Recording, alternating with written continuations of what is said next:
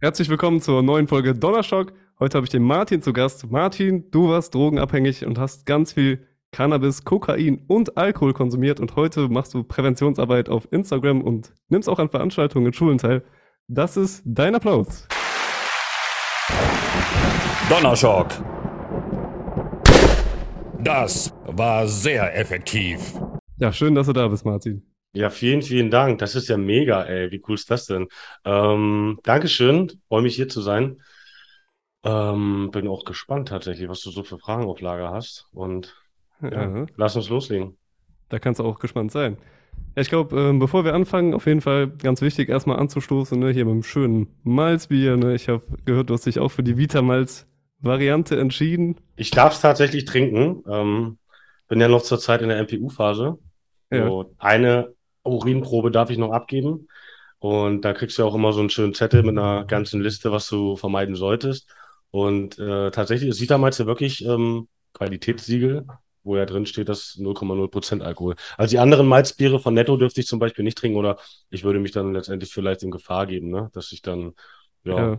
doch positiv auffalle. Ach du liebe Zeit, ja dann auf jeden Fall Prost. erstmal in diesem Sinne Prost. Hm.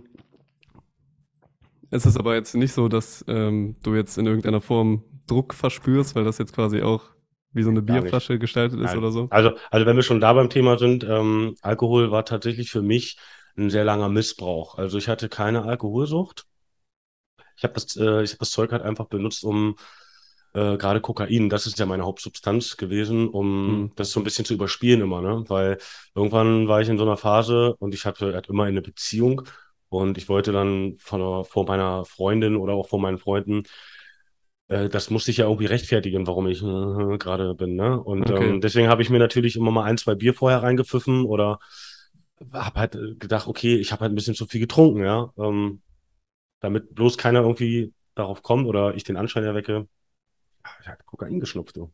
Ja, ist ja auch äh, Kokain ja viel mehr in Verruf geraten in unserer Gesellschaft als Alkohol, ist ja klar. Ne? Jeder trinkt ja gefühlt ähm, sehr viel, auf jeden Fall in meinem Absolut. Umfeld. Ich denke in Deutschland sowieso. Ähm, aber fangen wir vielleicht ein bisschen weiter vorne an. Wie ist das denn bei dir losgegangen? Grundsätzlich, äh, ich glaube auch wie bei jedem anderen auch, ähm, man trinkt mal ein Glas Alkohol, kommt auf den Geschmack. Also ich bin echt ein Spätzünder. Ich habe mit 17 das erste Mal getrunken. Ähm, tatsächlich auch im Beisein meiner Eltern. Das war auch mein Geburtstag. Ähm, und da habe ich aber auch alles probiert, viel probiert. Also es war so ein richtiger Mix. Ähm, da waren halt auch Bekannte von meinen Eltern, bisschen älter, und die haben mich so ein bisschen auf die Schippe genommen und haben gesagt, komm, probier mal das und dies. Äh, das Ende vom Lied war, ich habe äh, über der Schüssel gehangen am Abend und ich weiß noch, meine Mutter kam aber irgendwann ins Zimmer und meinte, die ist, äh, die ist sehr beruhigt. Und ich dachte, warum? Der Abend ist doch voll schief gelaufen. Ja, aber du wirst nicht wie dein Vater. Du warst so lieb, du hast alle umarmt, hast gesagt, du liebst mich und also solche Sachen, du warst halt nicht aggressiv, bist ausgerastet. Also anscheinend kommst du damit vielleicht klar. Okay, habe ich gedacht. Na dann, das war so der Startschuss. Dann habe ich aber auch wirklich gerade so in Freundeskreisen ähm, jedes Wochenende eigentlich Alkohol getrunken, äh, zu jeder Party. Man, Ja, das ist ja fast dann schon irgendwie in der Jugend gang und gäbe bei uns. Ja. Also es war jetzt nicht so, dass du irgendwie vielleicht schon ein kleines Kindheitstrauma oder irgendwas hattest, was du versucht hast zu verdrängen, sondern es war so der ganz normale Erwachsenwerden-Prozess. Ja, ich hatte schon ein Kindheitstrauma. Das habe ich aber auch erst sehr spät erfahren selber ähm, in der, in der Therapie. Ja, also das, das, das wird ja da letztendlich ähm, alles überarbeitet oder verarbeitet, hinterfragt und und und. Dafür ist eine Therapie da. Also ich glaube, es gibt keinen Menschen, der so früh schon von sich selber sagt, oh, mir ging's so scheiße, mit 13 da ähm, ist das und das passiert, ich ziehe mir erstmal Alkohol rein. Man muss ja erstmal äh, auf den Genuss kommen oder man muss ja feststellen, boah, das Zeug betäubt mich. Das Zeug könnte irgendwelche Emotionen abspülen, die ich gerade nicht gebrauchen kann oder mit denen ich mich nicht wirklich und auseinandersetzen möchte. Mhm. Also das, das ist einfach, das passiert dann. Man merkt dann halt einfach irgendwann, okay, jetzt geht's mir doch besser als vorher. Ich mache mir keine Gedanken über irgendwelche Themen, die mich mal belastet haben. Und dann geht man seinen Weg. Ich glaube, im Alltag äh, unserer Gesellschaft passiert das ganz vielen und die wachen erst ganz spät auf. Okay, und was war dann, ähm, also kannst du das jetzt im Nachhinein benennen, was passiert ist? Ja, also ähm, ich bin ja Scheidungskind. Ne? Mein so. Vater, mein Vater ähm, war, äh, ja, der war ein kleiner Gauner, ein Trickbetrüger. Er war äh, jemand, der ähm, viele Leute hintergangen hat, auch meiner Mutter fremdgegangen, ähm, der hat auch schon viele Süchte im, äh, im frühen Alter gehabt. Alkoholsucht, Drogensucht, Sexsucht, Spielsucht, was weiß ich. Und ähm, für mich war er letztendlich ja auch irgendwo immer da. Er hat mich nie geschlagen oder sonst irgendwas. Im Gegenteil, er hat mich wirklich sehr lieb gehabt, aber er wollte immer auf mehreren Hochzeiten tanzen. Und ähm, ich war dann nach der Scheidung bei ihm erstmal ein Jahr und in diesem Jahr ist halt viel passiert. Also er hat mich letztendlich missbraucht, um Diebstahl äh, zu hinter, äh, um, um Diebstahl zu hintergehen, sage ich mal. Und ähm, mhm. wir sind, wir sind ja letztendlich in Kaufhäuser gegangen, haben da Sachen geklaut. Ähm, der hat eine Sexorgie nach der anderen gefeiert, was ich mitbekommen habe. Ich meine, ich war neun Jahre oder zehn Jahre alt, also noch okay, wirklich ein Kind. Geisteskrank. Ja, absolut. Ähm, äh, wir waren immer dicke, wir waren immer gute Freunde und ähm, das Problem ist, er hat mir immer versprochen, wir werden wieder eine Familie, wir holen Mama zurück. Aber letztendlich ähm, hat er mich immer mit als Kind auf irgendeiner Party geschleppt. Ich habe gesehen, wie er mit irgendwelchen Weibern rumgedanced hat, rumgeknutscht hat. Ich stand dann da mittendrin. Und wie gesagt, als wir nach Hause gekommen sind, da hat er zwei, drei Frauen mitgebracht und ähm, ich musste mir die Kopfhörer aufsetzen, volle Lautstärke, damit ich das ganze Gestöhne nicht höre. Ich konnte das in dem Alter auch gar nicht richtig zuordnen, aber ich war dennoch schon aufgeklärt in frühen Jahren. Ähm, ja, wie denn auch sei. Genau, und dadurch, dass er halt so, äh, so viel gefeiert hat, ähm, gelang er halt auch schnell in diesem Thema Beschaffungskriminalität und hat dann halt auch schnell immer, also er hat Diebstahl begangen, ja. Er hat, früher gab es da noch nicht so diese, diese Pieper oder sonst irgendwas, ähm, wo, also Ladendiebstahlsicherung, sage ich mal, die war noch nicht so präsent. Gab es zwar in großen Einkaufshäusern und Ketten, aber so in diesen ganz normalen Geschäften, wie man es kennt, noch nicht. Und da hat er immer mal wieder was mitgehen lassen und hat mich dann, er hat mich so ein bisschen rumgekriegt. Ne? Also wir waren mal auf so einem Flohmarkt und da wollte ich auch irgendwelche Spielsachen oder Figuren haben und hat gedacht, wir haben kein Geld. Und ich habe halt geweint und ich war nicht so gut drauf. Und hat gedacht, komm her, ich zeig dir mal was. Und dann hat er mir gezeigt, wie er das klaut. Und ich wusste das auch, ich konnte es nicht zuordnen. Ist das richtig oder falsch? Wurde mir nicht beigebracht. Kannst du ja und, gar nicht reflektieren als Kind. Genau, richtig. Und dementsprechend bin ich dann da mitgegangen und er hat mir das gezeigt, äh, gezeigt, wie man es macht. Wir haben es zusammen gemacht als Team. Ne? Ich bin mit einem Einkaufswagen als Kind einfach rausgegangen. Er hat gesagt, ich gehe schon mal zahlen. Die werden dich sowieso nicht ansprechen. Du bist ein Kind. Warum sollte man das? Der hat genau einen Plan gehabt. Und das haben wir so ein Jahr durchgezogen. Und irgendwann habe ich aber gemerkt, es geht so nicht weiter. Er verarscht mich sowieso nur. Versprechen werden nicht eingehalten. Und dann bin ich zu meiner Mutter geflüchtet, ja. Und, und das war halt der Punkt, der Punkt und der Fehler. Meine Mutter hat mich nie in irgendeine Therapie gesteckt. Man hätte das, also ich mache hier gar keinen Vorwurf da, ja. Früher ja, war das alles noch nicht so angesehen. Das ist ja heute auch immer noch so ein, ich sag mal, Thema vielleicht. Leider, ja. Man, ne? Und ich glaube, meine Mutter wollte dann halt auch nicht, dass ich da, ja, vielleicht, ähm, dass, dass jemand mit mir auf, auf dem Zeigefinger, mit, mit dem Zeigefinger auf mich zeigt, so, ne? Und ähm, das wollte sie vielleicht vermeiden. Und sie hat ja auch alles getan. Wir sind dann umgezogen, haben einen Stadtwechsel gemacht und und und Neuanfang. Aber das ist trotzdem bei mir hängen geblieben, vieles sogar. Ich habe meinen Vater dennoch auch vermisst, weil wie gesagt, er hat mir nichts getan, er war immer ein guter Buddy. Ja. Aber ähm, seine Versprechen hat er nicht gehalten. Dann ist das Problem, bin ein bisschen älter geworden und der ist, ähm, war im Knast. War ja irgendwann die Folgen. Ja. Habe ich dann aus dem Knast angerufen, da war ich so 15, 16 und hat gesagt, hey, ich komme nächste Woche raus, wollen wir uns mal wieder sehen. Ich habe mich mega gefreut, gesagt, auf jeden Fall. Ich habe mich so, ich habe dich vermisst. Ähm, ich habe viele Fragen und ja, wollten wir das machen.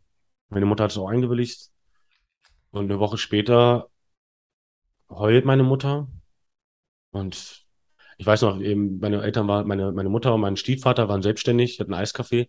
Und äh, ich habe da jetzt auch als junger Bengel mitgeholfen und gearbeitet. Und dann hat sie die morgen schon gesagt, nee, du musst jetzt arbeiten, ähm, wir klären das nachher. Sie hat den ganzen Tag geheult und irgendwann zu Hause sagte sie zu mir, du musst jetzt stark sein, dein Vater ist gestorben.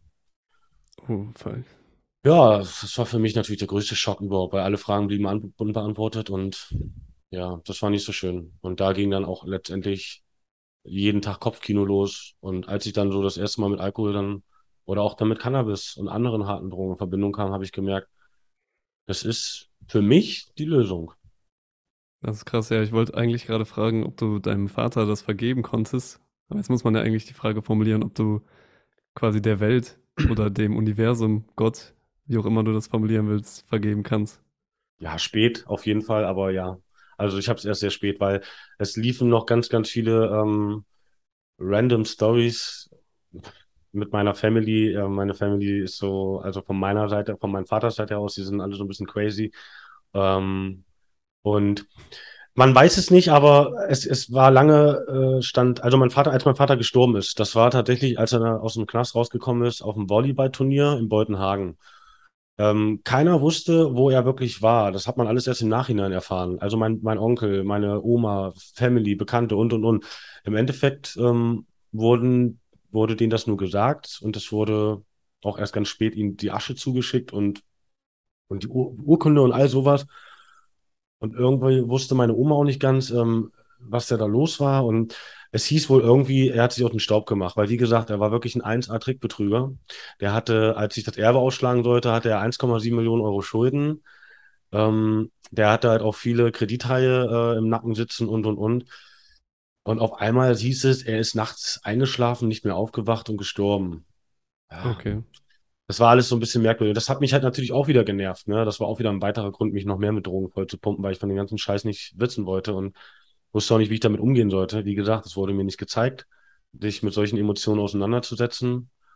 Ja, und das war auch ganz lange ein Thema, ist auch heute noch ein Thema. Ne? Ich wollte es gerade gibt fragen, keine, hast du denn dann jetzt Gewissheit? Ja, nee, leider nicht. Es gibt, also wir sagen, ich sage, er ist gestorben, fertig aus, ich war am Grab, aber jedes Mal, wenn ich vor dem Grab stehe, ähm, wissen wir, da ist gar nichts drin. Aber Und keiner, und keiner sagt mir, wo ist es denn? Wo ist es, wo ist er denn? Ich weiß es nicht. Meine Oma hat gesagt auch, ja, doch, da ist was drin. Mein Onkel sagt, nee, da ist nichts drin. Der andere Onkel sagt doch. Und dies, ein Hin und Her. Er hat gesagt, lasst mich alle damit in Ruhe. Ich will damit nichts mehr zu tun haben. Ich habe meine Family, ich habe mein Leben, ich habe die Kurve gekriegt. Ich habe viel durchgemacht. Und äh, wie gesagt, auf deine Frage nochmal, für mich ist gut. Ich bin im Reinen, ist alles fein. Äh, war aber, war aber eine, eine blöde, lange Odyssee bis dahin, äh, das erstmal zu begreifen und abzuschließen. Ne? Ja, das ist auf jeden Fall mega krass. Aber du hast dann quasi mit Alkohol angefangen, dich zu betäuben und dann kam irgendwann Kokain ins Spiel, auch durch die Partyszene oder wie war da der Kontakt? Ja, auf jeden Fall. Also äh, Kokain auf jeden Fall durch die Partyszene wurde schon immer so ein bisschen angeteasert. Komischerweise bin ich immer in den Freundeskreisen gelandet, die auch Drogen konsumiert haben. Hm. Ähm, keine Ahnung wieso. Aber ich hatte halt wirklich einen großen Freundeskreis, viele Freundeskreise, kann man sagen. Und ähm, wenn da 10, 15 Leute waren, dann war davon wirklich die Hälfte auf Drogen. Ich rede jetzt nicht nur von Alkohol, auch mindestens auf Cannabis, ja. Ja. Und auch immer wieder so, da waren auch Leute dabei, die ich schon länger kannte und erst nach drei Jahren so festgestellt hat, was du auch? Und äh, wieso hast du das denn nicht früher schon gesagt? Ne? Und das ist Wahnsinn. Man versteckt es ja dann auch irgendwo. Und erst, man merkt ja erst, wenn, wenn man Vertrauen aufgebaut hat zu denjenigen, kann, kann ich das ihnen anvertrauen, dass ich Kokain schnupfe und würde er das mit mir zusammen machen. Und wenn er es macht, dann hätten wir verdammt viel Spaß zusammen. Und so war das dann halt auch immer. Also ich habe es, wie gesagt, in der Partyszene ähm, kennengelernt und auch das erste Mal konsumiert. Es wurde uns in der Diskothek angeboten und ähm, ja, gar nicht lange überlegt. Ne? Also wir haben uns vorher schon immer mal wieder Dokus angeguckt zur Abschreckung und und und. Aber wenn man dann jemanden vor sich sieht, der relativ attraktiv aussieht, auch gut gekleidet ist und der einen guten Eindruck auf einen macht, dann denkt man natürlich, scheiße, wenn dem nichts passiert, wenn der gut drauf ist, warum sollte mir dann was passieren? Ja? Den man vielleicht auf der Party kennengelernt hat. Ja. Wenn dir, das hört sich jetzt blöd an, ich mag dieses Wort nicht, aber um das mal zu verdeutlichen, wenn dir ein Junkie das anbietet, würdest du es wohl- nicht nehmen. Warum? Weil der dich direkt abschreckt und du weißt, ich bin doch nicht blöd, ey. Ich lande ja genauso wie der auf der Straße. Ja? Ja. Kommt immer darauf an, in was für einen Kreisen, glaube ich, du dich da umgibst. Ähm, und wenn das irgendwo schon dekadent, vielleicht exklusiv äh, das ganze, die ganze Kulisse äh, hergibt, dann lässt man sich da, glaube ich, schnell, gerade in seinen Jugendlichen Leichtsinn beeinflussen. Und das war bei mir der Fall. Ja, ich glaube, das geht ja sowieso durch die ganze Gesellschaftsschicht. Also egal, ob das jetzt quasi diejenigen sind, die wir als Junkies äh, bezeichnen und die irgendwie so ein bisschen als Abfall der Gesellschaft äh, betrachtet werden, obwohl es ja genauso Menschen sind wie wir beide. Oder ob das jetzt irgendwelche Top-Banker sind. Ich denke mal, Kokain ist sowieso überall zu finden. Absolut. Ähm, also das, das ist es ja. Äh, ich sage ja gerade Junkies, ich sage ja, ich mag dieses Wort nicht. Ähm, das sind genauso Menschen wie wir. Und jeder einzelne, glaube ich, auch von denen, ich habe mich schon mit vielen davon unterhalten, weil ich selber mal einen Tag auf der Straße war. Und ähm, das sind tolle Menschen. Die, haben auch ein Herz, genau wie wir. Die haben auch einen Verstand, aber die haben halt irgendwas erlebt und waren vielleicht noch nicht bereit, sich darum zu kümmern. Und haben dann irgendwann den Sinn zur Realität verloren, vielleicht. Und ähm, sind jetzt da, wo sie jetzt gerade sind. Und ich glaube an jeden auch fest, dass irgendwann der Wendepunkt kommen wird. Ne? Ähm, Man muss da nicht enden, verwahrlosen, sterben. Ähm, es gibt Möglichkeiten, ich habe es selber erlebt. Finde es halt immer nur wieder schade und sehr traurig, ne? Ähm, dass, dass, dass die Regierung da vielleicht auch nicht ein bisschen mehr macht.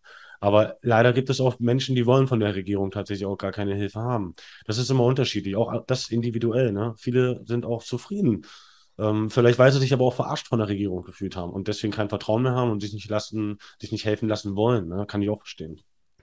Ja, und du hast auch eben gesagt, ähm, also du hast ja viele Freunde gehabt, die auch zum Beispiel jetzt Kokain konsumiert haben. Und ich nehme an, dass nicht jeder von denen quasi auch mal auf der Straße gelandet ist, so wie du. Ähm, ich bin der Einzige. Die, ja, genau, daher die Frage, gibt es auch verantwortungsvollen Umgang äh, mit diesen Substanzen oder ja, wie sollte man denn damit umgehen? Weil es komplett aus dem Leben zu verbannen, muss ja auch nicht unbedingt richtig sein, sage ich mal. Nee, auf gar keinen Fall.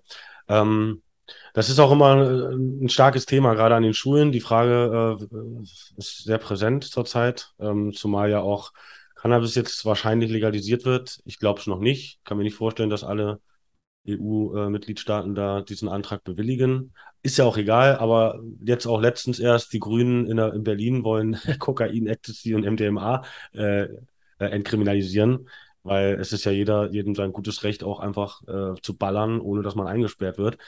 Logisch, das ist es auch. Und ich bin auch kein Verteufler oder Verfechter. Ähm, ich, ich, Drogen sind ja nun mal geil. Ja, ich hätte es ja sonst auch nicht genommen. Ich habe ja, wie gesagt, die Drogen nicht genommen, weil ich von Anfang an dann gesagt habe, boah, ich habe da Emotionen, die muss ich abtöten. Nein, ich habe es genommen, weil ich, wir kennen es doch. Ne? Guckst einen Film, Wolf of Wall Street, sonst irgendwas, findest du geil, geil, ist cool, ja, mega. Willst du auch vielleicht mal machen. So, machst du das, hast du auch einen mega Effekt, wenn alles gut läuft. Äh, Euphorie äh, stärker als ähm, der Hulk. Ähm, du bist halt bombastisch drauf. Das Problem ist natürlich immer wieder, und das ist, hast du bei jeder Droge, auch bei legalen, das Suchtpotenzial. Und dieses Suchtpotenzial äh, kannst du, ist so individuell, weil du als Mensch da keinen Einfluss großartig hast. Das etwas zu kontrollieren ist ein verdammt schwieriges Attribut, was du in deiner Persönlichkeit äh, erstmal entwickeln musst. Und ähm, das, das begreifen die meisten nicht. Also etwas zu entkriminalisieren oder zu legalisieren, nur mit basierend auf Fakten und Wissenschaft, ist meiner Meinung nach völlig fahrlässig. Ja, also jetzt zum Beispiel Cannabis-Legalisierung. Ähm, die Eckdaten äh, letzte Woche oder die letzten Tage sind ja jetzt draußen äh, für den, äh, vom, vom Koalitionsvertrag. Da steht jetzt auf einmal drin, dass Cannabis von heute auf morgen kein Betäubungsmittel mehr ist. Also jetzt mal ganz ehrlich, das ist die größte Lüge überhaupt. Und natürlich alle Cannabis-Konsumenten, die das befürworten worden, würden wir, würden wir jetzt sagen, nee, ist es nicht. Ja, natürlich, weil ihr das ja geil findet und das wollt, dass es legalisiert wird. Ist ja auch in Ordnung. Ich ja. denke aber im Sinne meiner Kinder, die Zukunft und auch anderen Kindern, ähm, da sollte sich man was anderes einfallen lassen und zum, schon gar nicht so eine Lüge auftischen. Ich habe Cannabis so lange geraucht. Ich habe es auch gerne konsumiert, ist ja ganz klar. Ist ja, ja auch ein super Zeug. ja, aber das ist ein Betäubungsmittel, ganz klar. Also wenn ich Cannabis inhaliere und rauche, dann fühle ich mich doch nicht nur berauscht, sondern ich betäube mich ja auch. Ich bin doch ganz anders drauf. Aber was ist denn dann verantwortungsbewusster Umgang? Verantwortungsbewusster Umgang, ähm, den kannst Gibt's du das auf nicht. kollektiver Ebene oder ist das vielleicht persönlich? Glaube glaub ich nicht. Das geht ja nicht, weil eine, eine Abhängigkeitserkrankung ist verdammt nochmal so individuell. Die ist so individuell. Im Endeffekt musst du dir das so vorstellen. Äh, der Erstkonsum ist individuell. Der Prozess, in dem du konsumierst, Jahre, Monate, was auch immer, ist individuell. Die Abhängigkeitserkrankung ist individuell. Alles ist individuell. Also kannst du da letztendlich gar nicht. Im Endeffekt kannst du da nichts kontrollieren. Das geht gar mhm. nicht. Du kannst immer nur sagen, okay, das ist gefährlich, das und das kann passieren. Du kannst aber auch sagen, hey, das ist cool, das äh, könnte eine positive Auswirkung haben. Ähm, aber also ich strebe nicht danach, ich bin eher der Typ, und das davon halte ich mehr von, aufzuklären. Ja, ich gehe auch ja. nicht an Schulen und sage, ey Leute, so wie früher der Polizist. Nein, gar nicht mal. Ich will nur jedem mitgeben, dass man verdammt nochmal aufpassen muss. Ja, es ist in Ordnung, sich mal auszuprobieren, mal am Joint zu ziehen, Alkohol äh, zu trinken. Für mich ist es mittlerweile nicht mehr in Ordnung. Ich würde es nicht mehr machen, weil ich weiß, was für Scheiße das anrichten kann. Ich habe auch andere Menschen gesehen, zu viele, bei denen es auch so viel Kacke angerichtet hat. Ähm, aber trotzdem hilft es nicht, äh, den Leuten das zu verbieten. Jeder muss das selber seiner Erfahrung machen. Nur das Problem ist, das Risiko, das ist immer da. Und das, dafür gibt es keine Garantie. Kann mir keiner erzählen, Cannabis ist nicht gefährlich oder das ist irre. Das gibt's nicht. Jemand, der das erzählt, lügt in meinen Augen, weil es ist ein Risiko immer da. Was, was wäre denn jetzt zum Beispiel eine Forderung, die du an die Politik stellen würdest? Noch mehr also, Aufklärung, noch mehr Aufklärung. Also ich habe mir ja schon viele Gedanken gemacht und denke, nächstes Jahr werde ich mal ein bisschen angreifen. Ähm, Den Bundestag? Und, ähm, ja, also um ehrlich zu sein, ich war tatsächlich jetzt äh, vor, vor drei Monaten bei der CDU, bei der Frau Silvia Breer. Ah, nice. Ähm, die ist äh, äh, CDU-Abgeordnete im Bereich Jugend ähm, und Familie. Und da hatte ich mal mit ihr ein bisschen so, ja, Kaffee getrunken und mal über so ein paar Ideen geschnackt, weil man kann sich ja alles mal anhören, dachte ich, von ihrer Seite aus. Und ähm, ich wollte mich mal erkundigen, ob ich da vielleicht mal ein bisschen mit Unterstützung rechnen kann.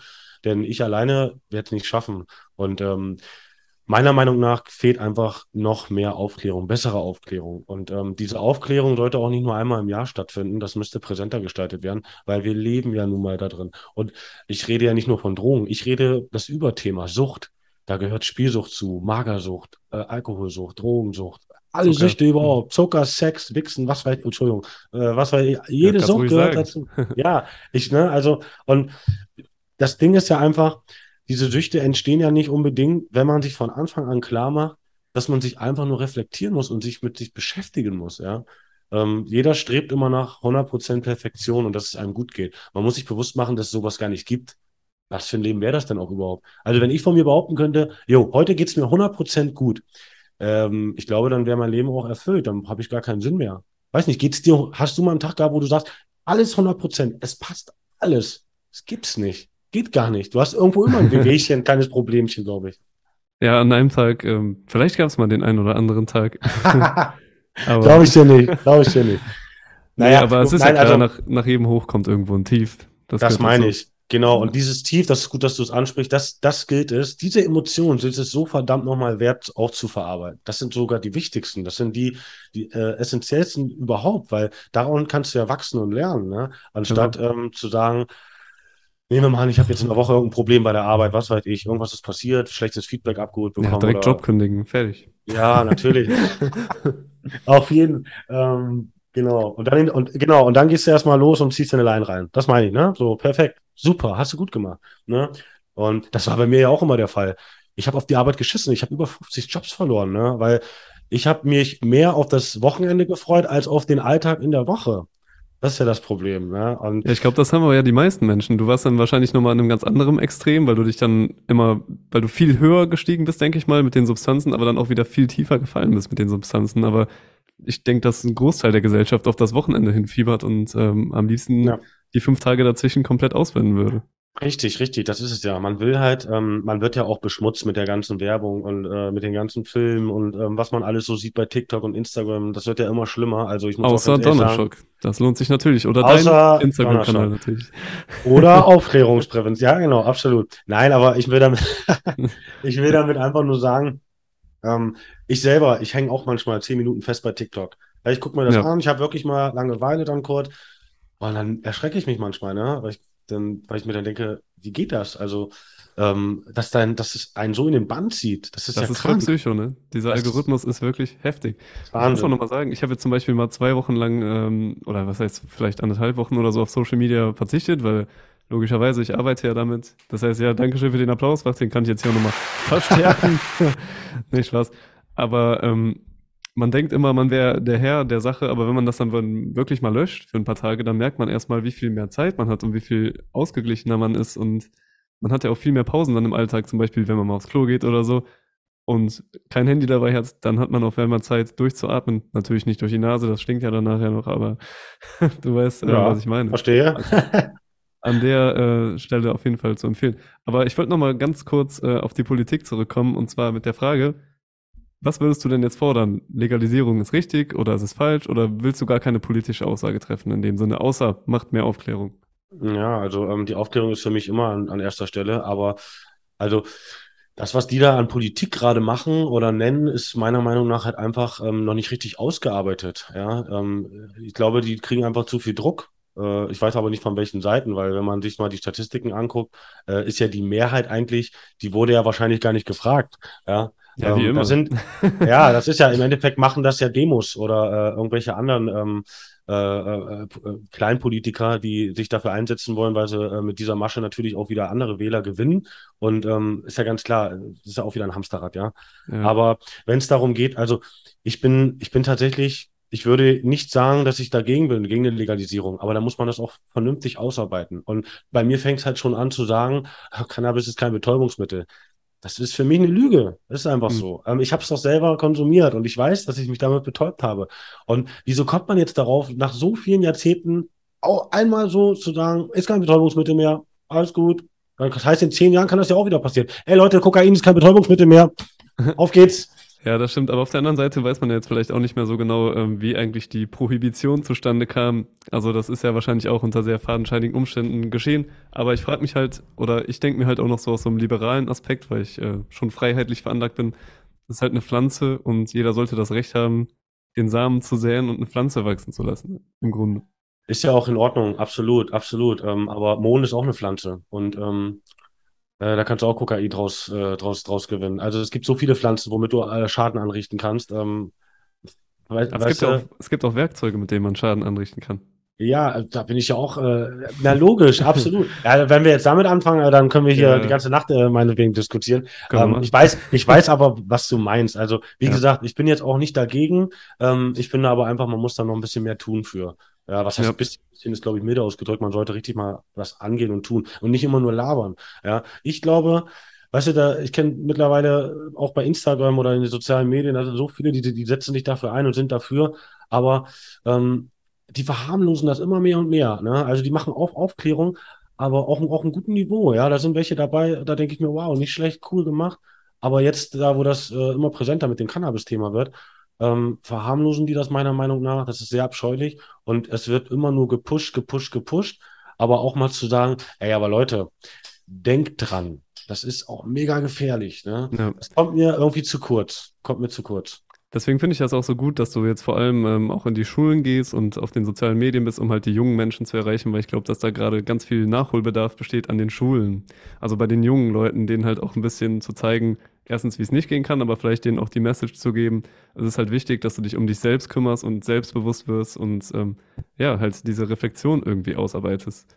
Und das ja, fehlt mir auf jeden Fall komplett. Also wenn ich in die Schule zurückdenke, da war das halt immer so, ähm, so wie wir es eigentlich eben auch schon gesagt haben, wenn man, wenn irgendwas mit Drogen kam, da hat man da wirklich den Abschaum der Gesellschaft präsentiert bekommen. Und dann hat man es irgendwann mal ausprobiert und dann dachte so, okay, ist ja eigentlich gar nicht so schlimm. so. Ja, absolut. Also total, Aber was, was heißt denn, was heißt denn für dich Abschaum?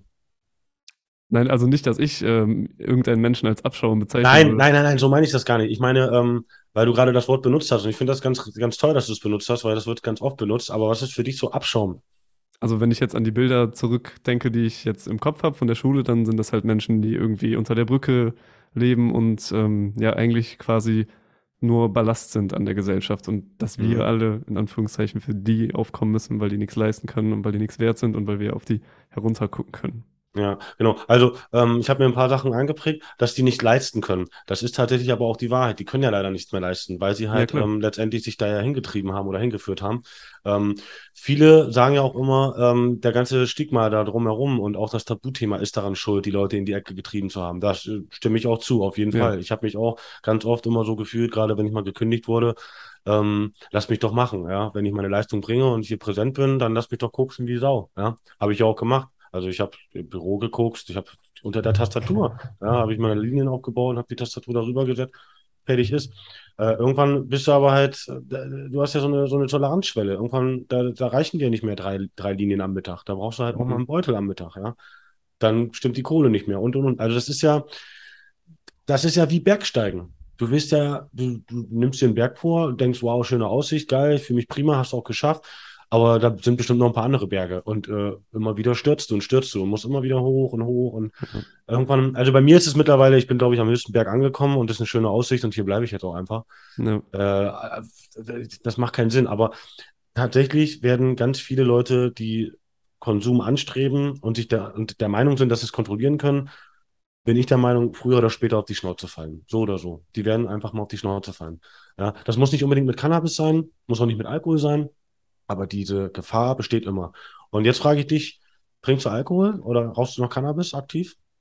Mm, ja, beides. Beides. Also Alkohol eher weniger. Okay. Wenn... Hast, hast du, wenn du das konsumierst, ähm, ich will dich gar nicht aus der Reserve locken oder das negativisieren oder so, aber ich möchte nur mal nee. einfach mal wissen, hast du denn manchmal so das Gefühl oder einmal schon das Gefühl gehabt, oh, das hätte auch anders ausgehen können oder jetzt ist irgendwas schiefgelaufen oder das hat mir nicht gefallen? Ähm, ja, vielleicht irgendwann mal, wenn man sich von Alkohol übergeben musste, nehme ich an. Aber mhm. ansonsten eigentlich eher weniger. Okay. Also mit Cannabis ist bei dir immer alles safe, alles gut, hat nie was, ist irgendwie nie was passiert oder sonst irgendwas. Bist auch immer fit, bist immer klar bei, bei klarem Verstand. Achso, ja, okay, das ähm, finde ich, Okay. nee, nee, ich bin, mir ist nur gerade was eingefallen, was man dazu sagen kann, weil ich finde, man muss das immer so ein bisschen differenzieren. Äh, auf der einen Seite, was man halt direkt ähm, von einmaligen Konsum quasi hat, das ist meistens positiv. Aber Mhm. wenn sich das halt so ein bisschen einschleicht über eine Zeit und ich sag mal, man macht es jetzt über zwei, drei Wochen täglich oder so, das hatte ich auf jeden Fall auch schon solche Phasen, ähm, dass man dann halt immer einen Ticken müder wird, sage ich mal, einen Ticken fauler, vielleicht jedes Mal fünf Minuten länger schlafen will und dann schleicht sich das halt so ein, dass die Motivation verloren geht, dann lässt man mal das Fitnessstudio ausfallen, dann, keine Ahnung, dann denkt man sich Ja. abends so, ja komm, scheiß drauf, ich bleib jetzt doch lieber zu Hause, anstatt noch eine Runde spazieren zu gehen oder sowas. Und das zieht dann richtig an den Kräften, glaube ich. Und dann kommt halt auch wieder Cannabis als Ausweg. Und das ist Spiel. es. Und, und das Ja. ist es ja, das ist genau das Problem. Wir hatten es gerade vorhin schon angeteasert. Ähm, ich glaube, manchmal denke ich so zurück äh, an meine Eltern oder auch an meine Großeltern, wenn die mir so Geschichten erzählen, bin immer mega neidisch. Ne? Ich wünschte mir tatsächlich, ich wäre in einer anderen Zeit geboren, muss ich dir ganz ehrlich sagen. Ähm, natürlich haben wir es hier bequem und alles ist schön und ne, äh, modern und wir haben ein Handy und können spielen und streamen und was weiß ich alles. Aber ich glaube, äh, die Generation vor uns konnten viel mehr genießen. Die wussten auch, was Genuss ist und wussten das wertzuschätzen. Und die mussten sich nicht einen Joint reinpfeifen, um den Tag zu überstehen. Die haben den Tag einfach überstanden, weil sie sich darauf gefreut haben. Ne? Wir sind ja völlig überlastet. Wir sind ja, äh, wir sind ja jetzt schon überlastet von einer 35-Stunden-Woche, Wir wollen noch eine 30-Stunden-Woche fordern und wollen genauso ein skandinavisches Modell Ja, anstreben. aber das liegt ja auch daran, dass, dass wir nur halt, oder ein Großteil der Leute scheiß Jobs haben, in denen sie unzufrieden sind. Ja, aber dann, man hat immer die Wahl. Da muss ich ganz ehrlich sagen, tut mir leid, habe ich immer, man muss, ich habe echt, ich habe manchmal auch einfach gekündigt, weil ich gedacht habe, nee, da gehe ich heute erst gar nicht hin. Ja, ist mir scheißegal. Ist so, echt. Also man hat immer die Wahl. Und natürlich, man muss aber auch sagen, in meinem Fall ist jetzt was anderes, äh, mit Familie.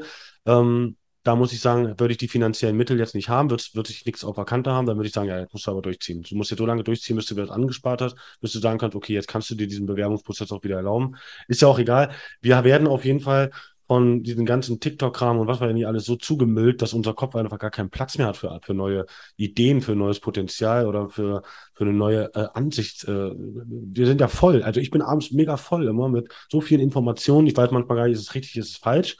Das ist ja auch noch das Problem. Ja. Und, äh, und dann kommen die Drogen noch ins Spiel. Ne? Das ist eine völlige Überlastung. Ja, weil das Und- ist dann die Möglichkeit halt abzuschalten von diesem ganzen Psycho-Scheiß, den man den ganzen Ja, Tag hat. man tut, das ist ja, ist ja, äh, man tut sich das ja selber an. Also ich tue mir TikTok an, äh, Ja. mach mir mein Hirn kaputt und dann wirst du mit einem Cannabis, mit Joint, mit einem Joint auch noch abschalten. Aber das ist halt auch oft so bei mir, glaube ich, also ich habe jetzt auch einen Job, der mir gefällt und alles und ähm, trotzdem ist es ja manchmal so, dass man dann viel mehr am Handy hing den Tag über, als man das eigentlich jemals wollte, weil man vielleicht nicht achtsam genug ist, weil man vielleicht ein bisschen zu müde ist oder so und dann ist man abends so dumm und man kriegt gar nichts mehr mit und das dumm. sagt doch einfach nur mega. Ja, Deswegen äh, auf jeden Fall auch ab und zu Social Media äh, fasten. Aber ich wollte eigentlich, vorhin hast du noch was Interessantes gesagt, nämlich du hast ja quasi deinen Konsum immer gesteigert und gesteigert, um noch ein höheres High zu bekommen oder mindestens das davor. Mir ist aufgefallen, da kann ja nicht alles mit rechten Dingen zugehen, da ja wahrscheinlich dein Geld, das du dafür zur Verfügung hattest, nicht äh, proportional damit mitstieg. Also hast du wahrscheinlich ja dann auch, äh, was, für Mittel hast du ergriffen, um dann wieder an Geld zu bekommen, um das zu finanzieren? Mensch, wie bist du denn darauf gekommen, du? Mal. Mhm, ich bin ganz. Ähm, ja, das, das ist, das ist ja im Endeffekt äh, eine der, einer dieser Nebenwirkungen, ja, ähm, ganz klar. Ähm, ich habe, ich habe es selten geschafft, wirklich zu sagen, okay, heute nicht. Ähm, äh, selten, sehr selten. Ich konnte es eigentlich nie abwarten. Also im Club habe ich eigentlich mich mehr gefreut, die nächste Linie zu ziehen, als von irgendwelchen Leuten zu tanzen, zu flirten oder ich habe echt immer gefiebert und ähm, naja. Äh, wie hat's angefangen? Naja, es war am Anfang ja, wie gesagt, Partykonsum. Dann Ja, ging es so ein bisschen. Genau, woher kommt das Geld quasi für den Ach, woher kommt das Geld? Ja, Äh, das war die Frage. Diebstahl, Computerbetrug, Urkundenfälschung, schwerer Diebstahl, Autodiebstahl. Äh, da gibt's einen ganzen Ordner von. Habe ich sogar hier drunten liegen. ähm, naja, ist ja auch egal. Auf jeden Fall, das hat sich dann so ergeben. Ne? Also man guckt dann immer, wo kriegt man Geld her? Und die, also bei mir war es mittlerweile dann so, die Konsequenzen sind ja erstmal scheißegal. Ich bin dann immer so ein innerer Problemlöser, so ein Pseudo-Problemlöser. Also ich denke mir, scheiß drauf, ich mach's jetzt einfach. Äh, morgen überlegst du dann dir die Lösung. Und Ist so nicht- immer wieder. Ja, aber ist das nicht irgendwie auch Teil von der guten Seite, sage ich mal, dass sich das irgendwie geil anfühlt, so außer, außerhalb von der Gesellschaft zu stehen oder halt die Regeln komplett zu missachten und so sein eigener Boss zu sein, so ein bisschen. Ja, natürlich. Ja. Ähm, also man ist ja, sobald man, das ist ja das Ding, sobald du eine Linie schnuppst, bist du ja schon dein eigener Boss, weil diese Euphorie einfach, der Dopaminspiegel ist ja so extrem hoch. Äh, äh, du denkst ja wirklich, du kannst einfach alles. Du denkst ja wirklich, du kannst freihändig Liegestütze machen oder du, keine Ahnung, kannst jetzt direkt Mount Everest besteigen. Ähm, das, das ist ja das Problem. Und dann wirst du dieses Gefühl ja immer wieder haben. Ne? Und dementsprechend ist dir dann auch alles egal. Also, oh, mir gehen gerade auch so viele Bilder durch den Kopf, wie oft ich, wie oft ich hätte eigentlich Nein sagen müssen und dann doch den krassesten, dümmsten Weg gewählt habe, den es eigentlich überhaupt gibt. Ähm, also, also ich weiß noch, mein Therapeut, äh, das war ein cooler Therapeut, also er hat so oft lachen müssen, aber er hat auch gesagt, ernsthaft? Echt? Wirklich? Ähm, ja, dann hol mal der, wollte, Story raus. der wollte das gar nicht glauben. Ähm, also der, der, der Stift ist wirklich jedes Mal warm gelaufen. Der konnte gar nicht hinterher schreiben, so viel, was ich denen da erzählt habe. Aber es war auch gut. Ähm, heute lache ich darüber tatsächlich. Aber auf der anderen Seite ist das Ganze immer mit Vorsicht zu genießen, weil wie gesagt, ich habe halt auch wirklich viele Menschen ähm, betrogen, beklaut, enttäuscht. Menschen, die ich gar nicht kenne. Ich habe sogar, und das ist die traurigste Geschichte überhaupt, finde ich, ähm, eine, obwohl, das war, was heißt traurig? Ähm, ich habe es noch die Kurve gekriegt, aber ich habe es trotzdem gemacht. Ich habe bei eBay Kleinanzeigen Sachen versteigert, äh, nicht versteigert, reingestellt, so. Habe mir mal angeguckt, was läuft dann gerade so ganz gut, was ist ähm, noch überschaubar, wo mir die Sparkasse nicht gleich irgendwie den Hals umdreht, warum dann da immer jeden Monat 1000 Euro reinkommen. Ich habe mich ja. immer so auf 250, 300 Euro, ne, dass da mal was reinkommt. Man kann ja Sachen bei eBay verkaufen. Und dann habe ich immer eine Nintendo Switch reinge reingestellt. Die war zu der Zeit sehr gut gehypt. Ja. Die waren, glaube ich, für 300, 350 drin. Ich habe sie für 150, 200 reingestellt und habe die auch gut verkauft. Ich habe die natürlich nicht verkauft. Ich habe leere Pakete losgeschickt, ja, und habe das Geld einfach eingesackt. Ja, wurde auf der Post geklaut, ne? Kennst du ja. Genau, so sieht's aus. und ähm, da war dann aber einmal eine Person, die hat mit mir geschrieben und hat als ich das dann schon durchgeführt habe, hat sie mir geschrieben, oh, das ist so lieb, da wird sich meine Tochter oder meine vierjährige oder fünfjährige Tochter aber auch freuen, die hat das von ihrem eigenen Geld bezahlt, das erste Mal an ihrem Geburtstag. Und da muss ich sagen, krass, das hat mich, das hat mich weggeholt. Da, ähm, da war ich auch erstmal völlig fertig. Und da mhm. habe ich das Geld dann auch gleich zurücküberwiesen, weil das konnte ich nicht. Das konnte ich einfach nicht. Das war mir zu viel. Das war einfach zu much, ne? Da habe ich aber auch gemerkt, da ist ja noch was hier drin, Mann. Da muss doch noch was sagen. sein, ja. Also, das, das, war so ein kleiner Anschubser zum ersten Wendepunkt. Hatte viele Wendepunkte. Ähm, war auch froh, dass das ganze Kontingent dann noch nicht aufgebraucht war, bis zu meinem letzten und erfolgreichsten und besten Wendepunkt. Aber das war so einer, ja. Ich habe mal in, äh, in irgendeinem Video bei mir auf der Seite mal auch gesagt, das ist so für mich immer das Wichtigste, dass man, wenn man so, so hart in so einer Sucht drin ist, dann muss man wirklich jeden Tag auf Wendepunkte achten. Die kommen, die kommen einfach so. Man merkt das manchmal gar nicht. Aber man muss darauf achten und dann muss man die ergreifen und mitnehmen und irgendwie sagen, Scheiße, Mann, jetzt muss es doch mal so sein. Es kann nicht mehr, ja. Das ja. ist doch jetzt so der Zeitpunkt, jetzt zu sagen, ich bin 45, ich habe drei Kinder, habe die schon seit acht Jahren nicht gesehen, möchte jetzt was tun. Ja. Warte, wie alt bist du? Das war nur ein Scherz, ein Beispiel. Aber ähm, okay. um das Ganze zu ein bisschen zu dramatisieren, Mensch. okay, ähm, Nein, ich habe meine Kinder bisher äh, Gott sei Dank immer gesehen. Ähm, ich habe das ja, also ich bin jetzt 33, weiß gar nicht, werde ich 33, ich werde 34, ja. Und ähm, meine Frau war ja mein Wendepunkt, ne? Meine, meine Frau, die schwanger war. Also das war so für mich der Wendepunkt, ne? Also okay. da war, das war für mich sozusagen, nee, reicht jetzt. Ist hier nicht, nicht weiter. Wenn ich mal Kinder, ich wollte nie Kinder haben. Wenn ich Kinder habe, will ich die auch sehen, will ich denen auch ein Vorbild sein und nicht so ein Fachmann wie mein Vati. Ähm, da, äh, da, da werde ich auf jeden Fall was anders machen. Habe ich mir immer gesagt. Ja, ähm, dann habe ich noch eine Frage und zwar hast du ja gerade gesagt, du hast quasi die Wendepunkte, die kommen und man muss sie sehen. Bist du gläubig? Oder glaubst du an irgendeine höhere Entität? So mhm. zum Beispiel, ich bin auch jetzt nicht irgendwie einer bestimmten Religion zugehörig, aber ich glaube irgendwie, dass das Universum irgendeinen Weg für mich sieht und ich versuche halt auch auf Zeichen zu achten. Und ich glaube, wenn man will, wenn man Zeichen sehen will, dann sieht man die auch und die helfen einem wahrscheinlich auch auf den richtigen Weg zu kommen. Hast du da auch so eine Einstellung? Das ist ja der Sinn des Glaubens, genau. Du hast ihn gerade beschrieben, perfekt eigentlich. Okay. Ähm, also wenn man Zeichen sehen will, äh, das ist ja genau das. Im Endeffekt braucht man gar keinen Glauben, den man sich, sage ich mal, anhängen will. Äh, man kann seinen eigenen Glauben entwickeln. Ich habe es tatsächlich für mich gemacht, weil ich immer der Meinung war, ich glaube, sowas hätte mir geholfen. Meine Frau ist zum Beispiel getauft, evangelisch. Die hat sich auch immer sehr gut mit diesem Thema auseinandergesetzt und ähm, ist jetzt natürlich jetzt nicht so explizit krass gläubig, so dass man jeden Sonntag unbedingt äh, pünktlich in der Kirche sein muss, sondern ganz human, ganz legitim. Man ist getauft, man kann sich mit diesen, äh, mit diesen, äh, mit diesem Evangelium auch irgendwie auseinandersetzen und identifizieren. Finde ich auch schön, also ganz sachte. Und wir haben auch entschlossen, dass unsere Kinder dann danach getauft werden. Unsere Kleine äh, ist schon getauft. Ich habe mich an dem Tag selber mittaufen lassen, weil ich der Meinung bin, wenn alle hier getauft sind, will ich hier nicht der, der, äh, der Außenstehende sein. Und ich hatte auch Lust dazu. Ich hatte vorher auch gedacht, vielleicht gibt es da ja tatsächlich oben einen, äh, der mich so ein bisschen beschützt.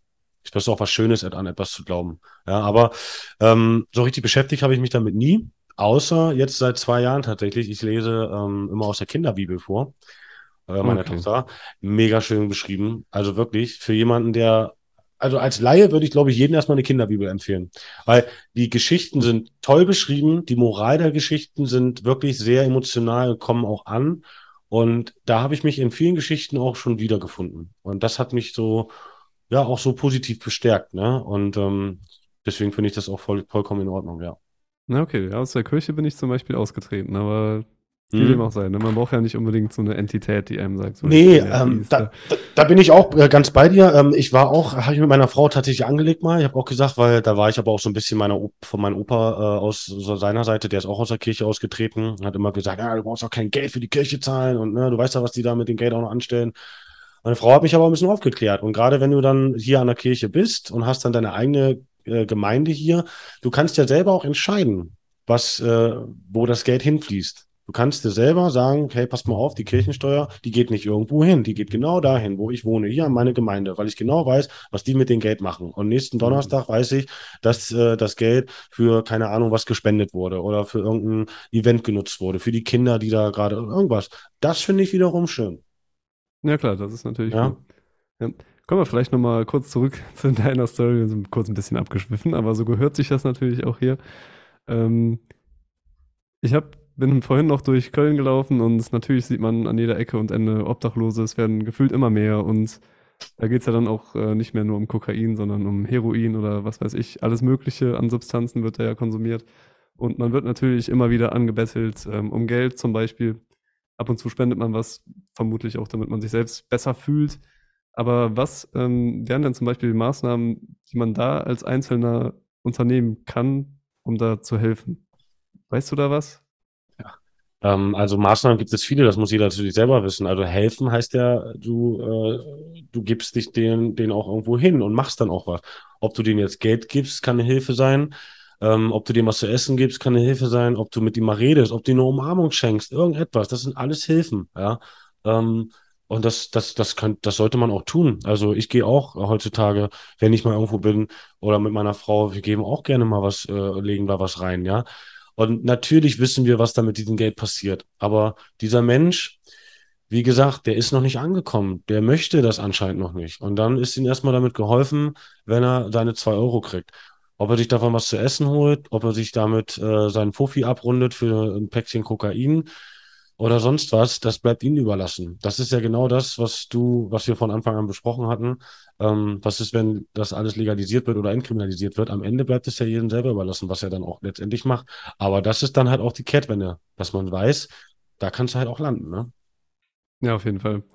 Vor allem jetzt, ähm, ja, das dann auch wieder, wenn wir jetzt wieder bei dem Wort Kriminalisierung sind und so weiter, ähm, hat man ja auch die Problematik, sage ich mal, dass man jetzt in dem un, äh, in der unkontrollierten Abgabe, wie es jetzt halt gerade läuft, nicht genau weiß, äh, welche Substanzen habe ich jetzt da, wie hoch ist das Gras gezüchtet oder ist das überhaupt Marihuana, was ich da gerade rauche oder wie rein ist das Heroin, Heroin das ich hier gerade konsumiere, genau. Ich meine, da gibt es ja schon zum Beispiel in anderen Ländern Anlaufstellen, ich glaube in der Schweiz ist das ziemlich präsent, wo man dann auch ähm, ja, von einem Arzt sich Heroin verschreiben und dann auch spritzen lassen kann. Also ich Ach, eigentlich. Heftig. Ja, das ist krass. Aber ich finde es, also ich habe da eine Doku gesehen, ich weiß gerade leider nicht mehr. Ich weiß, ich kenne die. Ähm, das ist ja im Endeffekt eine anerkannte Substitution und ähm, das gibt ja auch viele Befürworter dafür. Ja, es gibt ja Menschen, ähm, die, äh, die brauchen das dann halt auch einfach. Die wollen aber trotzdem irgendwo versuchen, ihr, auf ihr Leben klarzukommen. Also ich soll mal solche harten Drogen, davon ist es auch echt schwierig loszukommen. Genau wie mit Alkohol. Eine Alkoholsucht ist, glaube ich, verdammt krass anstrengend. Ja, weil du ja, bist. Weil das auch überall jeden, ist, ne? Jeden Tag damit verdammt nochmal konfrontiert wirst du damit. Das ist eine heftige Sucht, Mann. Ähm, und also ich persönlich habe den umgekehrten Weg gewählt. Ähm, wenn ich zum Beispiel Videos drehe für meinen Account. Ich habe letztens mein bester Kumpel hat mich angeschrieben, der ist gerade selber in der Therapie, einer meiner besten Kumpels von früher der äh, ist auch kokainabhängig. Und der hat mir noch gesagt, Alter Martin, Mann, das geht gar nicht, man, das triggert so. Jedes Mal mit deinen Lines da und so, ne? Weil ich, ich verwende ja dann auch immer so Fake-Kokain, ne? Weil ich möchte das ja auch irgendwo schön darstellen. Und Ja. da hat er mich gefragt, wie kannst du das überhaupt? Wenn ich das hier zu Hause machen würde, ich würde sofort den Dealer anrufen, ich bräuchte sofort was Richtiges. Genau, das so sieht's aus. Ähm, ich ich habe mich dazu damals entschieden, am Anfang, muss ich ganz ehrlich sagen, war das schon sehr komisch. Aber dann habe ich gedacht, nee, Mann, du machst das jetzt. Du machst das jetzt genauso.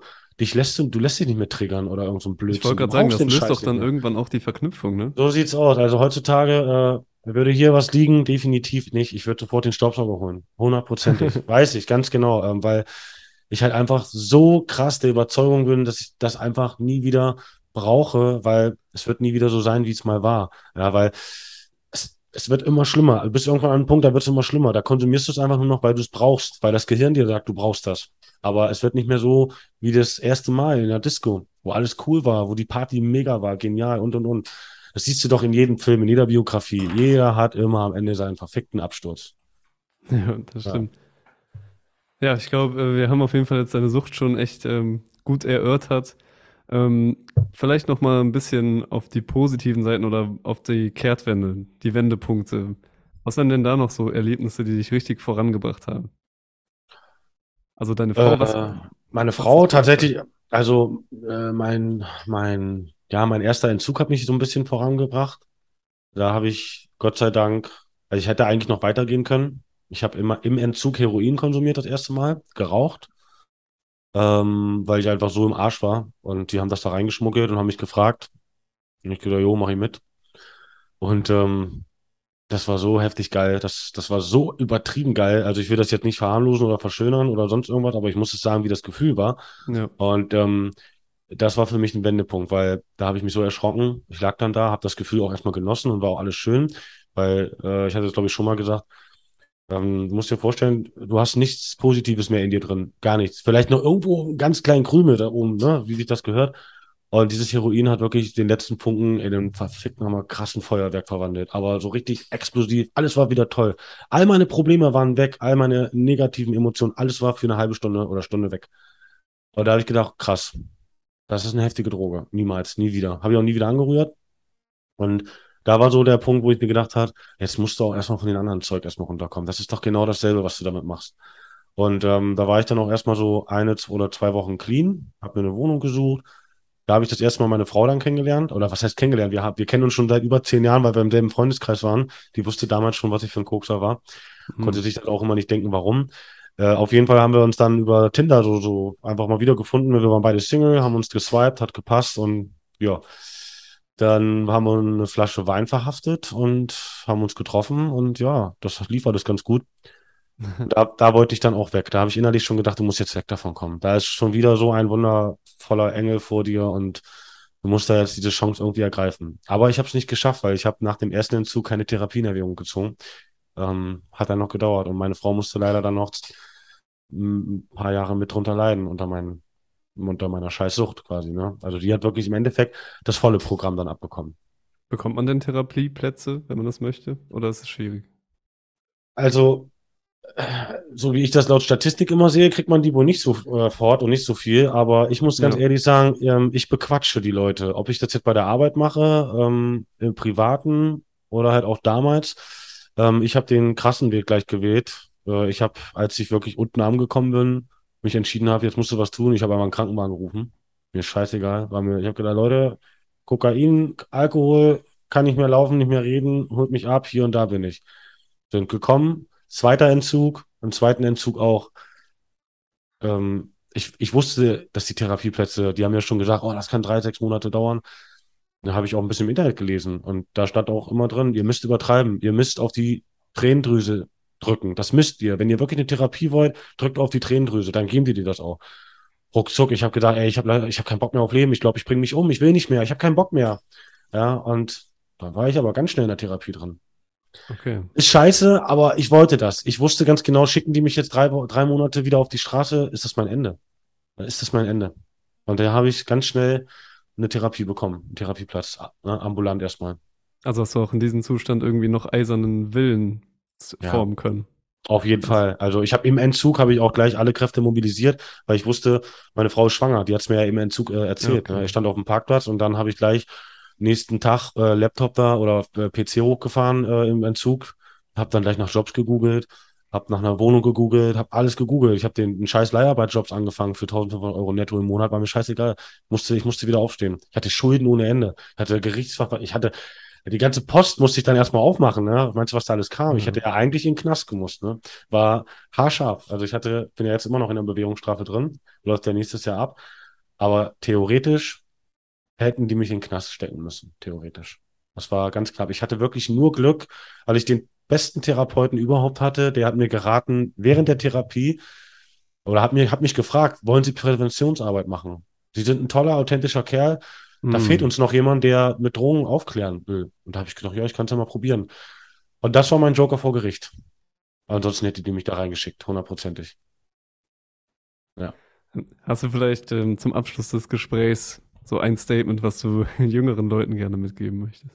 Absolut. Ähm, also ich habe es, glaube ich, vorhin schon mal so teilweise gesagt. Ähm, ich weiß, dass diese Welt, die wir beide ja auch nicht gemacht haben und kein anderer auch, sehr hart ist. Und das gehört aber auch dazu. Das ist gut so. Ähm, ich finde, und das ist auch mein Statement, äh, jeder sollte jede Emotion, die er hat, wirklich jede, und ob die jetzt scheiße ist, gut ist oder was auch immer, der muss die verarbeiten können. Und das kann man. Man muss es reflektieren. Einfach immer wieder darüber nachdenken, was ist falsch gelaufen, was ist gut gelaufen, was könnte ich anders machen oder was auch immer. Aber das nicht einfach so stehen lassen, wenn man damit irgendwo doch ein mulmiges Gefühl hat. Weil das sind dann diese kleinen, winzigen, teuflischen Alltagsprobleme, die man dann ins Wochenende mitnimmt und so richtig schön runterspült. Und irgendwann staut sich das alles an. Das ist dann scheiße. Ja, man will doch frei sein. Man will einfach frei sein. Dann befrei dich von diesen ganzen Scheißproblemen selber. Genau, das gehört auf jeden Fall auch dazu, ne? Auf jeden Fall so als Abschluss vielleicht Herz verliert, Kopf gewinnt. nee, andersrum, ne? Andersrum, genau. Ach du Scheiße. Ja, passieren. Gewinnen. Herz gewinnt, Ach Kopf das, ich kann dir auch, auch kurz noch erklären, ähm, ähm, weil mich auch immer ganz viele fragen, wie bist du auf diesen Namen gekommen? Ähm, also für mich war es so, ich habe immer gedacht, ich bin wirklich der dümmste Typ auf Erden. Ne? Ich habe wirklich gedacht, was ist mit meinem Kopf los? De- Denke ich wirklich so? Bin ich der einzige Mensch, der so denkt? Das kann ja nicht sein. Und ähm, treffen wir unsere Entscheidungen wirklich nur mit dem Kopf? Oder gibt es dieses Bauchgefühl tatsächlich, wovon alle immer so reden, dieses klischeehaft, dieses, diese romantische Vorstellung, ne? Ähm, und ich habe mal ganz, ganz lange wirklich im Internet gegoogelt und gelesen, habe auch in Büchern und Fachzeitschriften gelesen und und und. Und ich habe da wirklich krass herausgefunden, da gibt es auch Langzeitstudien, ähm, das Herz, das hat 40.000 Neuronen, mehr sogar vielleicht. Und das ist richtig eng mit dem Kopf mit dem Gehirn verknüpft. Das Ja. heißt, diese Bauchentscheidungen, diese Herzensentscheidungen, diese verdammt nochmal emotionalen Entscheidungen, wo man so Gänsehaut kriegt, emotional wird und Schmetterlinge im Bauch und so ein Zeugs, ne? Äh, die gibt es wirklich. Und das war damals eine Herzensentscheidung, zu sagen, ah, hier und nicht weiter. Jetzt gehst du, jetzt gehst du das anders an. Und deswegen habe ich mir dazu entschlossen, so dass das Herz halt gewonnen hat, der Kopf ab und zu mal verliert. Also Herz gewinnt, Kopf verliert. ja, sehr schön. Und die Instagram-Seite für jeden, der da noch Interesse hat, sich mehr Informationen zu besorgen, wird natürlich überall verlinkt. Unten in der Videobeschreibung oder auf Spotify oder den anderen Plattformen natürlich auch. Und ich danke dir sehr, dass du dabei warst. Gerne, sehr gerne. Nochmal einen schönen Applaus für uns. Vielleicht sehen wir uns ja nochmal im Dezember, aber äh, im März nächsten Jahres. Mhm. Kurz Applaus. Fand ich auf jeden Fall sehr, sehr nice. Da gibt es bestimmt noch viel zu erörtern. Jetzt kommt noch das viel zu lange Outro und dann sind wir durch für heute, Das ne? war's mal wieder mit Donnerschock. Das war's, Hat dir die Leute. heutige Folge gefallen? Dann lass auf jeden Fall ein Abo da, damit dein Lieblingspodcast sich bald entwickelt. Donnerschock, der effektivste Podcast im Netz. Höre dir jetzt Donnerschock an, um schlauer zu werden. Ja, hier lernt man auf jeden Fall mehr als in der Schule. Dankeschön.